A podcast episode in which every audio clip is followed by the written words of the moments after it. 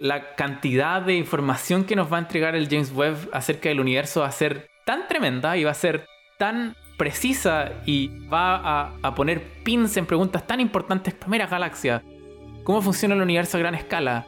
¿Cómo son las atmósferas de planetas orbitando otras estrellas? Que nos va a cambiar nuestra perspectiva de cómo miramos el universo y cómo nos miramos a nosotros mismos. Bienvenidos a Curious Universe, el universo curioso de la NASA. Nos complace compartir este episodio, el primero en español, con la comunidad hispanohablante del mundo. Soy Noelia González y en este podcast, la NASA es tu guía turística a las estrellas. En solo unos días, el telescopio espacial más grande, complejo y poderoso jamás construido emprenderá un camino plagado de desafíos que lo llevará a más de un millón y medio de kilómetros de la Tierra. Desde allí, el telescopio espacial James Webb abrirá una nueva ventana hacia el cosmos desde donde podremos ver el pasado. Webb echará un vistazo a la infancia del universo, cuando tenía unos 300 millones de años. Sus ojos atravesarán el polvo interestelar e intergaláctico para ver cómo eran las primeras estrellas y galaxias, cómo se formaron y cómo evolucionaron durante los siguientes 13,5 mil millones de años. También observará planetas dentro y fuera de nuestro sistema solar, en busca de entornos que sustentan la vida como la conocemos y de piezas que nos ayuden a seguir armando el puzzle de nuestros orígenes. Nunca se ha visto al universo como lo va a ver el James Webb. La que habla es Begoña Vila, una astrofísica española que trabaja como ingeniera de sistemas para Webb en el Centro de Vuelo Espacial Goddard de la NASA en Greenbelt, Maryland. El telescopio espacial James Webb está diseñado para mirar en el infrarrojo, que es una longitud de onda que nos permite ver hacia atrás en el tiempo, a las primeras estrellas, galaxias, los primeros objetos que se formaron en el universo. La luz infrarroja no es visible para el ojo humano. Con este superpoder, tecnologías nuevas e ingeniería innovadora Webb mirará el universo que hasta ahora permanece invisible y complementará los datos de otros observatorios como Hubble. Mientras el Hubble puede estar mirando a, todo lo que es el universo en el óptico, en estos colores que tú y yo podemos observar, eh, simultáneamente el James Webb puede observar los mismos objetos en el infrarrojo, en un montón de colores en el infrarrojo. Él es Néstor Espinosa, un astrónomo chileno del equipo de la misión Webb desde el Instituto de Ciencias del Telescopio Espacial en Baltimore, Maryland. Y eso hace del telescopio espacial James Webb y al telescopio espacial Hubble la combinación perfecta, es como el Dream Team de la astronomía en el espacio. Webb no es el reemplazo de Hubble, entonces, sino más bien su nuevo compañero de laboratorio, al menos durante unos años. Y eso creo que va a ser increíble, el poder ver al universo con dos ojos distintos al mismo tiempo. Hubble nos acostumbró a ver el universo a través de imágenes multicolores que parecen una pintura cósmica, las fotos tomadas por web también nos quitarán el aliento. Van a ser de estas imágenes que tú vas a querer poner en un cuadro en tu casa. Además de haber sido construidos para fines distintos, Hubble y Webb tienen otras diferencias significativas. Por ejemplo, su tamaño. Si el Hubble estuviera aquí con nosotros, sería tan grande como un autobús de colegio. Si el James Webb estuviera aquí, es tan grande como un campo de tenis. Otra diferencia muy importante es el tamaño de su espejo. El de Webb es tres veces más grande que el de Hubble. Y el tener un espejo más grande es importante porque te ayuda a recoger más luz, con lo cual puedes detectar cosas más débiles. Pero antes de poder poner en uso ese espejo espectacular, Webb tendrá que completar toda una odisea cósmica. El viaje está cuidadosamente calculado, pero no será nada simple. Todo empezará en el Puerto Espacial Europeo en Kourou, en la Guayana francesa, donde Webb despegará a bordo de un cohete Ariane 5. El telescopio es demasiado grande para viajar en su forma original. Para empezar, pesa más o menos como tres automóviles y su espejo mide 6 metros y medio. Ingenierilmente es todo un desafío lograr poner un, espejo así de grande en el espacio. ¿Cómo colocar un espejo tan grande y delicado a bordo de un cohete que experimentará temperaturas altísimas, una vibración violenta y mucho, mucho ruido? el equipo internacional de ingenieros lo resolvió construyendo no un espejo enorme, sino 18 espejos hexagonales más pequeños. Una vez alineados, funcionan como un único espejo. Tal vez ya has visto imágenes. Parece un panal de abejas dorado. Para caber en el cohete, irán plegados como un origami gigantesco. Webb también cuenta con un enorme parasol plateado con cinco capas, que tampoco entra abierto dentro del cohete. Tiene el tamaño de un campo de tenis. Por eso también irá plegado, y empezará a desplegarse una vez que el observatorio esté en órbita, unos tres días después del lanzamiento. Este parasol es necesario para proteger a los espejos y a los instrumentos del calor del sol. Los mantiene a la sombra, permitiendo que se enfríen para sus operaciones. Una vez liberado en el espacio, Webb volverá a su forma original, abriéndose de a poco, como un transformer. Después de atravesar la atmósfera, emprenderá su camino fuera de la órbita terrestre rumbo a su destino final, que está a unas cuatro veces la distancia de la Tierra a la Luna. Por esa misma razón, no será posible mandar astronautas para reparaciones como se ha hecho con Hubble, que sí vive en el vecindario terrestre. Los ingenieros de Webb tienen solo una oportunidad para que todo salga bien. Y es ahí donde yo voy a estar nervioso, durmiendo todas las noches, esperando que todo funcione, por, por, supuesto, correctamente, hasta que llega al punto en donde tiene que llegar. Los ingenieros pasarán un mínimo de seis meses activando cientos de mecanismos para que el telescopio quede listo para observar el universo. Durante el primer mes tendrán lugar todos los despliegues. Los siguientes tres meses serán para alinear los 18 espejos y luego se necesitarán unos dos meses más para calibrar todos los instrumentos. Y una vez que esos seis meses pasen, ya el, telescopio va a estar listo para hacer ciencia y es todo un proceso bien, bien complejo, pero también que está llevado por gente muy, muy talentosa detrás, que sin duda va a funcionar perfecto. Webb va a tener que trabajar en las duras condiciones del espacio, pero ya practicó hacerlo, aquí en nuestro planeta. Los ingenieros sometieron al telescopio a muchas pruebas de frío, de vibración y acústica, para asegurarse de que sobreviva el viaje y funcione sin problemas una vez que llegue a su posición. Begonia se encargó de la prueba criogénica o de frío de todos los instrumentos que tuvo lugar en el centro Goddard. Como el telescopio va a funcionar a esas temperaturas tan frías, entonces es necesario enfriarlo en una nevera, en un congelador muy grande a esas temperaturas y después encenderlo y hacer todas las pruebas para comprobar que todo lo que pensamos que iba a funcionar bien cuando está tan frío efectivamente funciona como esperábamos. No es casualidad que lo primero que Webb tenga que hacer en el espacio sea empezar a desplegar su enorme parasol plateado. Para hacer sus mediciones sin interferencias, los instrumentos científicos de Webb deben estar lo más fríos posibles. Este parasol, esta sombrilla de playa, está compuesto de cinco capas y permite que los instrumentos se enfríen a unas temperaturas de unos 40 grados Kelvin, que son unos menos 230 grados centígrados. Protegidos bajo el parasol van cuatro instrumentos que captarán imágenes en un rango amplio del espectro de luz infrarroja, y también un instrumento de guía necesario para apuntar y mantener el telescopio estabilizado. Los instrumentos de ciencia NIRCam, NIRSPEC, NIRIS y MIRI, todas siglas en inglés, representan una variedad de maneras de tomar imágenes y espectros. Hacer un espectro implica deshacer la luz para poder observar sus componentes por separado. Esto nos da información sobre el entorno del que proviene esa luz. Cada instrumento representa, además, la colaboración de muchos grupos a nivel internacional, que contribuyeron su parte para que Webb sea lo que es hoy. Al principio de este episodio decíamos que el telescopio espacial actuará, de cierta forma, como una máquina del tiempo. Una de las maravillas del James Webb, bueno, y del universo, es que en general cuando tú miras a objetos en el universo, estás constantemente mirando hacia el pasado. Pero, ¿cómo es posible ver con un telescopio algo que ya sucedió?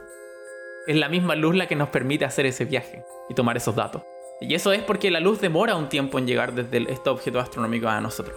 La luz que emitieron las primeras estrellas y galaxias cuando se crearon hace miles de millones de años sigue viajando en el espacio y es la que le va a permitir a Webb ver a esas estrellas y galaxias tal como eran en el pasado. Pero además del hecho de que la luz tarda en llegar a nosotros, hay otra cosa sucediendo que hace que esa luz se convierta en infrarroja. El universo se está expandiendo.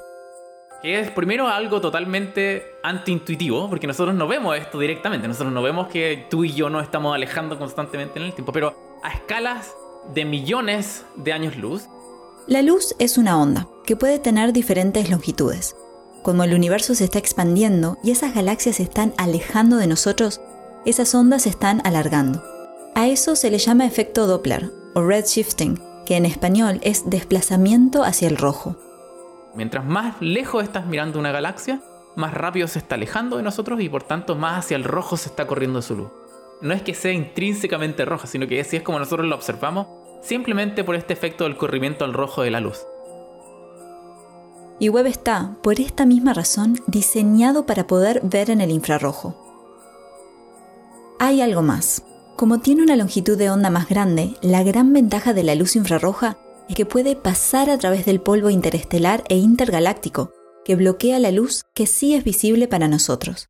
Y el poder ver a través del polvo, yo lo suelo explicar como cuando vemos estas películas de detectives que es de noche y no puedes ver y te pones estas gafas que te permiten ver en el infrarrojo y eso te permite ver el calor y detectar a las personas aunque estén detrás de paredes o de otros edificios. Las nubes de polvo cósmico son un campo fértil para el nacimiento de estrellas, la formación de planetas y otros objetos celestes y de galaxias enteras. Atravesarlas para ver su interior nos dará acceso a un cofre lleno de tesoros del pasado. Pero, ¿por qué es tan importante entender qué pasó hace miles de millones de años? Este es un, un clásico ejemplo de cómo entender tu pasado puede ayudarte a entender tu presente. Observar las primeras galaxias tiene un link directo con nosotros porque nos ayuda a entender cómo nuestra Vía Láctea llegó a ser, primero que nada. El proceso de formación de galaxias es bastante complejo, involucra galaxias que chocan entre ellas, involucran evolución de estrellas en estas galaxias en función del tiempo, y esta es una de las piezas fundamentales. Si, si uno puede responder exactamente cómo se formaron las primeras galaxias, de qué estaban compuestas las primeras galaxias, qué tipo de radiación emitían, eso nos va a permitir entender el universo a gran escala de una manera que nunca antes hemos tenido la oportunidad de hacerlo. Y mientras vamos encajando las diferentes piezas del puzzle del pasado, tal vez podamos obtener pistas sobre lo que vendrá después. Webb no solo va a observar las primeras galaxias, también va a echar un vistazo a las atmósferas de varios exoplanetas, es decir, planetas que orbitan estrellas más allá de nuestro sistema solar. Y lo va a hacer porque viendo la atmósfera de esos planetas puede comprobar de qué está eh, constituida y estamos buscando cosas como agua, metano, dióxido de carbono, elementos que son necesarios para la vida como la que conocemos nosotros. Estudiar atmósferas de otros orbitando otra estrella es muy fundamental para primero entender cómo llegó a ser nuestro sistema solar y eventualmente para hacer la búsqueda de vida alrededor de planetas orbitando otra estrella. Durante el primer año de Webb, Néstor pondrá en marcha varios proyectos de investigación con este objetivo. Son proyectos que van desde tratar de detectar atmósferas de unos planetas pequeñitos, del tamaño de la Tierra más o menos, hasta un par de proyectos que incluyen eh, hacer observaciones de planetas gigantes orbitando otras estrellas. Es un tópico que me apasiona un montón y que estoy muy agradecido de que estas propuestas hayan sido aceptadas le entusiasma un sistema en particular. TRAPPIST 1 tiene el tamaño más o menos de, Júpiter, una estrella pequeñita, y tiene al menos 7 planetas orbitando alrededor de ella, y todos son del tamaño más o menos de la Tierra. Algunos de ellos, de hecho, están en lo que nosotros denominamos la zona habitable de su estrella. Eh, la zona habitable es una zona que si tú pusieras la Tierra con nuestra atmósfera, a esa distancia, quizás podría tener agua líquida en su superficie. Los datos que se puedan obtener a partir de estas observaciones nos acercarán a responder preguntas que los científicos se han hecho durante muchísimo tiempo. Estos planetas que nosotros estamos observando alrededor de otras estrellas, ¿podrán tener atmósferas más cercanas a la nuestra o podrán tener atmósferas más cercanas a Venus o a Marte? ¿Qué es lo que forma el universo en general? ¿Qué es lo que forma nuestra galaxia al menos? ¿Son más comunes ver atmósferas como la nuestra o atmósferas como Venus o atmósferas como Marte? No sabemos hoy en día. A lo largo de 25 años, cientos de científicos e ingenieros de varios rincones del mundo han colaborado para que el telescopio espacial James Webb tome forma y se encamine a responder ese tipo de preguntas. La misión es resultado de un esfuerzo internacional que involucra a la NASA y Estados Unidos, a la Agencia Espacial Europea y la Agencia Espacial Canadiense. Este detalle de que sea internacional también es muy importante porque te permite juntar la diversidad de formas de atacar los distintos problemas que involucran un desarrollo tecnológico y científico tan importante como el James Webb en un proyecto. Para mí es muy bonito el trabajar eh, con esta gente que somos todos tan distintos y el aprender a trabajar juntos y el aprender a apreciarnos unos a otros. En los años más recientes, el equipo ha trabajado a sol y sombra para llegar a este momento. El camino ha incluido trabajar bajo una tormenta de nieve en Maryland, resguardados del huracán Harvey en Texas y, desde 2020, en una pandemia. Néstor y Begonia están convencidos de que los descubrimientos que los científicos puedan hacer gracias a Webb van a dar una sacudida a la ciencia actual. Si bien Webb responderá, o al menos ayudará a responder varias de las preguntas para las que fue construido, es casi inevitable que también genere nuevas interrogantes. Y ellos están listos para las sorpresas. Yo creo que lo que a todos también nos tiene muy intrigados va a ser estas observaciones que no vamos a esperar, esta imagen o este espectro donde vamos a decir, anda, ¿y esto qué es? Que así es como cada vez avanzamos un poquito más en nuestro conocimiento del universo. Eso de esperar lo inesperado del James Webb va a ser una de las grandes maravillas de este observatorio que va a estar en el espacio. Hacer esa introspección a través de esta información astronómica, de esta exploración del universo, es demasiado muy importante y eso es una de las razones principales por las cuales yo me dedico a esto. Te cambia tu perspectiva, te cambia cómo miras tu día a día, cómo te sientes de agradecido y de, de suertudo de estar en un planeta como la Tierra, con una atmósfera como la Tierra, con una estrella como el Sol, en contexto de, de estos otros ambientes que en los que viven otros planetas, por ejemplo, alrededor de otras estrellas. El lanzamiento del telescopio espacial James Webb es el fin de un camino muy largo de preparación y el comienzo de un capítulo apasionante para la ciencia. ¿Cómo llegamos a donde estamos hoy? ¿Qué tan único es nuestro planeta natal? ¿Estamos solos en el universo?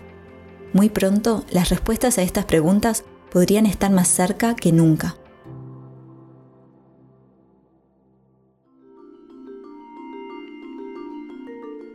Este es el universo curioso de la NASA. Este episodio fue escrito y producido por Noelia González, con la ayuda de Pedro Cota, Cristina Dana, Liz Landau, Laura Ramos, María José Viñas y Katie Atkinson. Si te gustó este episodio, háznoslo saber dejándonos una reseña, compartiendo el programa en tus redes sociales e invitando a un amigo a que también lo escuche. ¿Todavía sientes curiosidad por el telescopio espacial web? Puedes aprender más en nuestra web en español ciencia.nasa.gov. También te invitamos a unirte a nuestra transmisión previa al lanzamiento de web, en donde conversaremos más con diferentes miembros hispanos de la misión mientras iniciamos la cuenta regresiva del despegue. Puedes verla en el canal de YouTube de NASA en español. Y para más noticias e historias de la NASA en tu idioma, síguenos a las redes sociales de NASA en español.